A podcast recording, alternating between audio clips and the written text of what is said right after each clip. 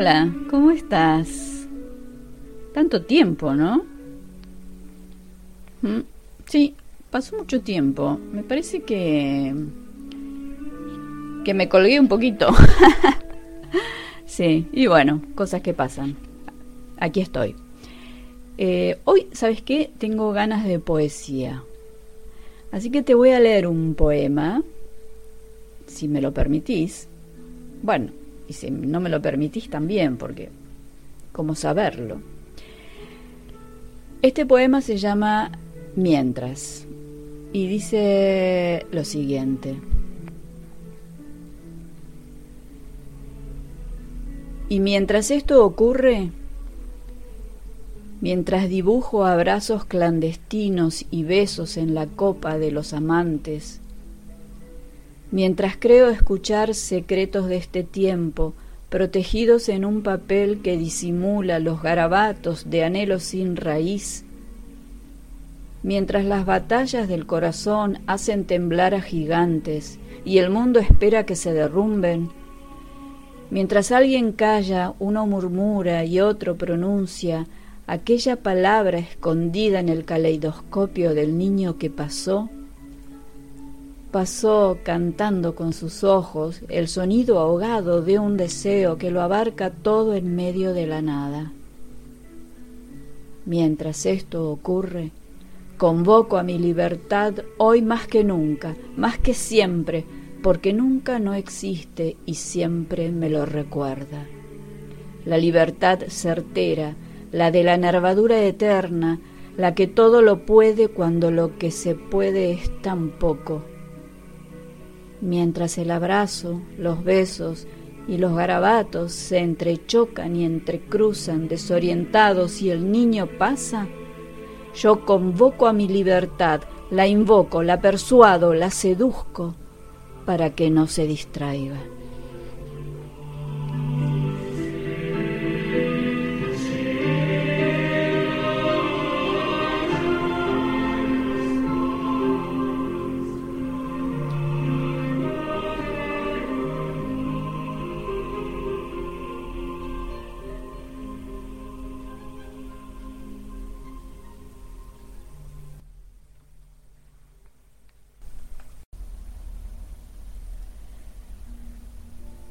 La libertad. Qué tema, ¿no? Un gran tema.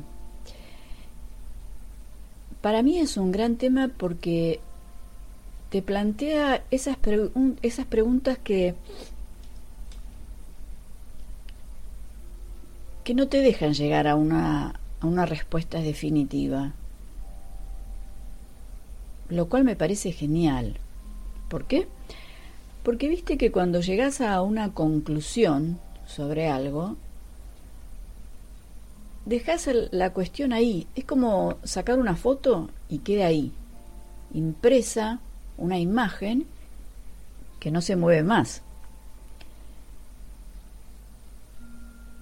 O sea, no te, no te motiva, no te estimula a seguir indagando. Te quedaste con eso.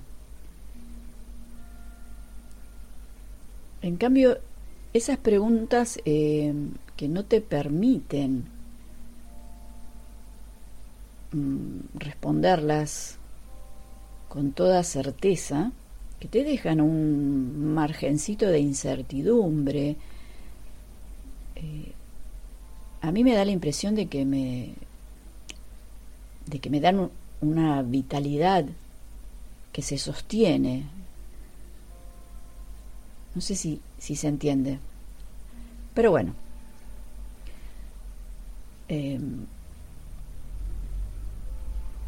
estuve, estuve buscando algo sobre algún pensamiento de alguna otra persona sobre la libertad. Em,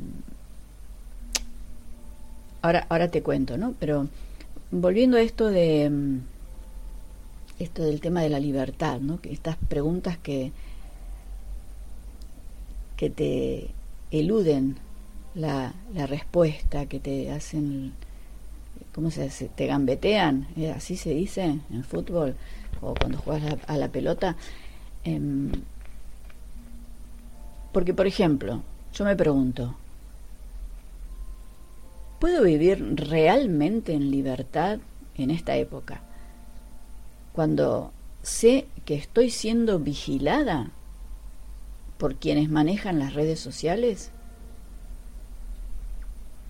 ¿Es que acaso les estoy dando eh, a estas personas un poder sobre mí? Yo podría decir, eh, sí, de todos modos soy libre porque yo sé que esto está ocurriendo, pero yo lo manejo o controlo. ¿Hasta dónde controlo? Bueno, veamos, eh, em, estuve leyendo un poco lo que dice un, un argentino que, que ya no está por aquí, por este mundo, se llama Víctor Mazú y quizás puede no gustarte por su, su recorrido, o sí, no lo sé, pero dejando de lado eso, em, me pareció interesante lo que plantea sobre este tema de la libertad. Te voy a, leer algunas partes de un libro de él. Por ejemplo, él dice que un hombre, un hombre, o sea, se refiere genéricamente, hoy quizás diríamos una persona, es libre cuando resiste tanto a la, a la coacción interna, ¿eh? la que proviene de, de mi propia subjetividad, como a la externa, que es la que proviene o emerge, dice él, de una voluntad extraña, o sea, eh, foránea, por decir, de una voluntad de otro, de otra persona, o de las circunstancias objetivas, de lo que ocurre allí afuera.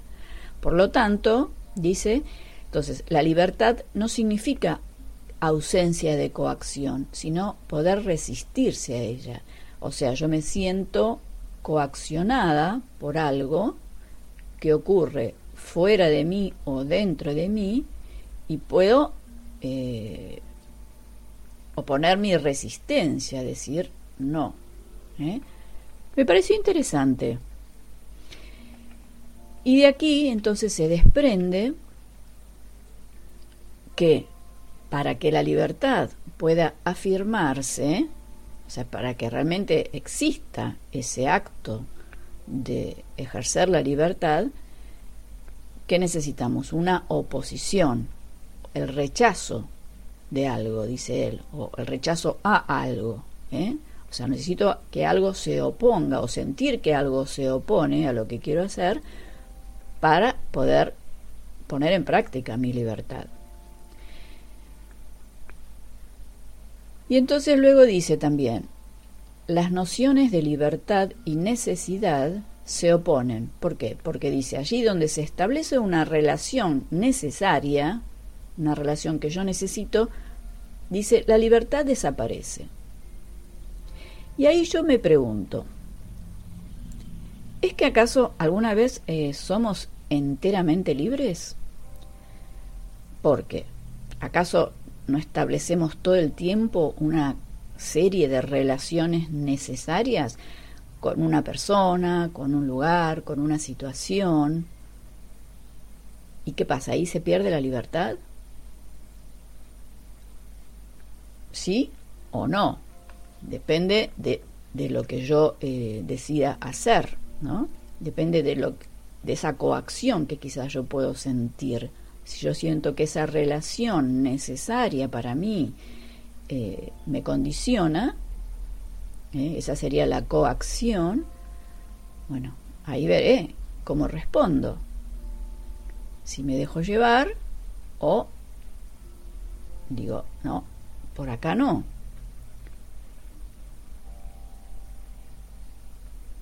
O sea, tengo la posibilidad igualmente de elegir, ¿sí? Y esto, la elección, que Víctor Mazulo llama la novedad, ¿no? Entonces, cuando nos encontramos a la posibilidad de elegir, aún dentro de una relación necesaria. Y, aquí lo compara con el, de, la actitud que tiene el determinismo, ¿no? ¿Qué es el determinismo? El determinismo es determinar, yo determino que esto es así y así, no hay otra. ¿Eh? O sea, no concibe la novedad. ¿Te suena esto? Decir, esto es así y es así. ¿eh? Y no hay vuelta con esto. Por ejemplo, a mí, me vino este, este ejemplo, ¿no? tan, tan vigente en este momento, tan palpable. En este tiempo llamado de pandemia, podemos ver claramente diferentes actitudes.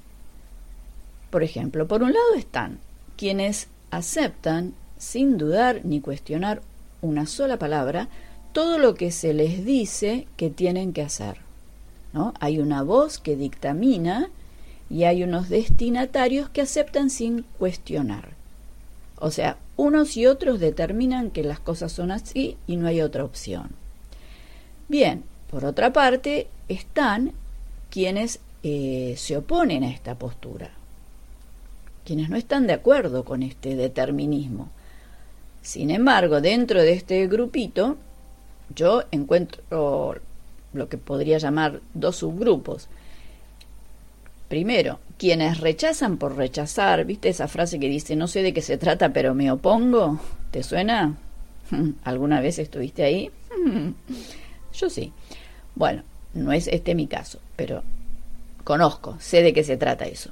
Entonces, quienes rechazan por rechazar, ¿y qué ocurre? Suele ocurrir que más pronto que tarde se revelan las incoherencias de esta de este grupo de personas, se revelan sus, sus contradicciones. ¿eh? Porque rechazan por rechazar. ¿eh? No sé de qué se trata, pero me opongo porque me opongo, por lo que fuera. Y luego está el otro subgrupo que son quienes eh, rechazan, o sea, se resisten a la coacción, a lo que, lo que perciben como coacción, pero se resisten, lo rechazan después de haber hecho un razonamiento, un razonamiento propio, o una investigación que les ha aportado todos los datos, la información que consideran necesaria para eh, poder dudar y asumir otra actitud. ¿eh? O sea, porque han encontrado los fundamentos eh, suficientes para decir, no estoy de acuerdo con esto y tomo otra actitud. ¿Sí? En, en el libro Así habló Zaratustra, Nietzsche escribe, dice, ¿por qué la libertad? Porque sólo ella puede poner fin al hombre apocalíptico, otra vez hombre en el sentido genérico, ¿no? Al ser humano, a la persona apocalíptica. Dice, no está comprometida, o sea, la libertad no está comprometida con nadie, ni con Dios, ni con la historia, ni con el bien, o sea, la idea del bien, ni con la sociedad, con nadie. ¿Sí? Ella está más atrás de todo comienzo. Es meramente el riesgo, es la pura posibilidad. Solo ella puede meter la mano en lo desconocido y traer otra cosa, algo más que ilusiones y destrucción. ¡Wow! ¿Cómo te suena eso?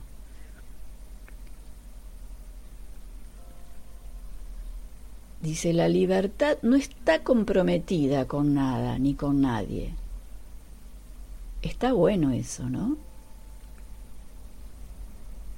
La, la libertad es libre, ¿eh? La libertad es libre. Qué bárbaro.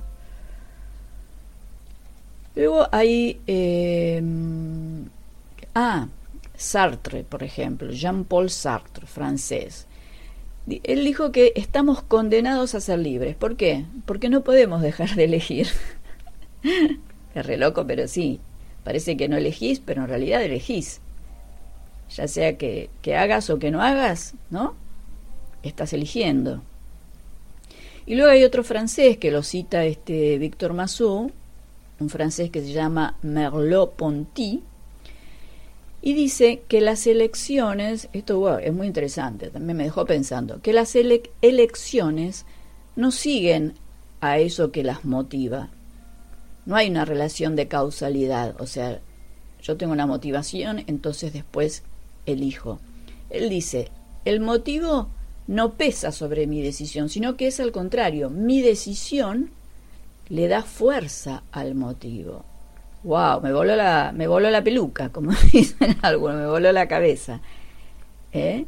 Te la dejo picando, te lo repito. Él dice, el motivo no pesa sobre mi decisión, sino que por el contrario, mi decisión le confiere fuerza, ¿eh? Le refuerza el motivo.